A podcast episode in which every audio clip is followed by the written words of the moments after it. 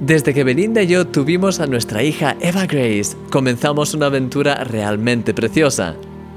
Sí, es cierto que no es fácil ser padres, especialmente ahora que tenemos dos pequeños en casa, Eva Grace y Joshua Jonathan, pero a la vez es una experiencia tan enriquecedora. El día a día con ellos se ha convertido en una oportunidad para experimentar momentos entrañables y divertidos, así como desafiantes y agotadores. Pero a la vez, para mí se ha convertido en una oportunidad para aprender más acerca del corazón del Padre y de cómo nuestra relación con Dios debería ser.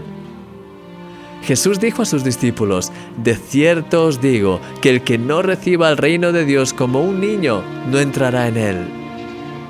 Hay algo especial en los niños y en su forma de ser.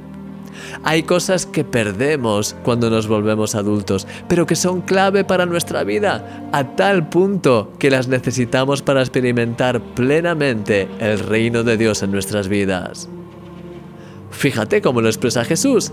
Si no recibimos el reino de los cielos como los niños, no entraremos en él. Es impresionante. Querido amigo, ¿Quieres recibir hoy todo lo que Dios ha preparado para tu vida? A veces tendemos a complicar las cosas, pero Dios nos llama a ser como niños pequeños, dispuestos a recibir todo lo que Él ha preparado para nosotros, con gozo y sin complicaciones.